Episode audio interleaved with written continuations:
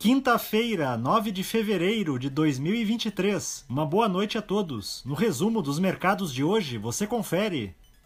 O Ibovespa terminou o dia em baixa de 1,77% aos 108.008 pontos, na esteira das discussões em torno da meta de inflação, que levaram a uma deterioração forte dos ativos domésticos, em especial os juros futuros cujos vencimentos médios e longos tiveram um salto nesta sessão. Na ponta positiva, as units da Clabin, em alta de 0,36%, avançaram com a informação de que a empresa pretende ampliar os negócios no segmento de papel cartão, que foi o mais rentável em seu portfólio no último trimestre.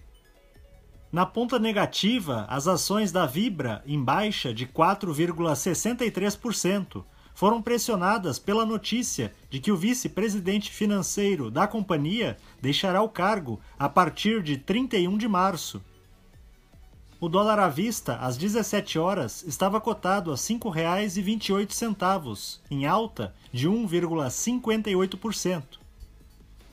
Já no exterior, as bolsas asiáticas fecharam sem direção única, mas com a melhora das expectativas regionais em torno do crescimento econômico da China, provocado pela flexibilização da política de Covid-0. No Japão, o índice Nikkei fechou em baixa de 0,08%. Na China, o índice Xangai Composto subiu 1,18%. Os mercados na Europa encerraram em alta, depois que o presidente do Banco Central do Reino Unido afirmou que a expectativa da instituição é que a inflação no país desacelere rapidamente em 2023. O índice Eurostock 600 teve ganho de 0,64%.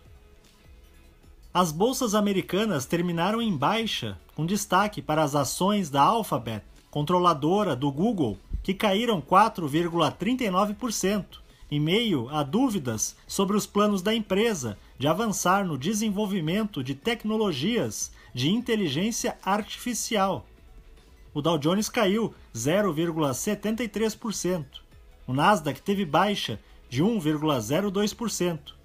E o S&P 500 recuou 0,88%. Somos do time de estratégia de investimentos do Banco do Brasil e diariamente estaremos aqui para passar o resumo dos mercados. Uma ótima noite a todos!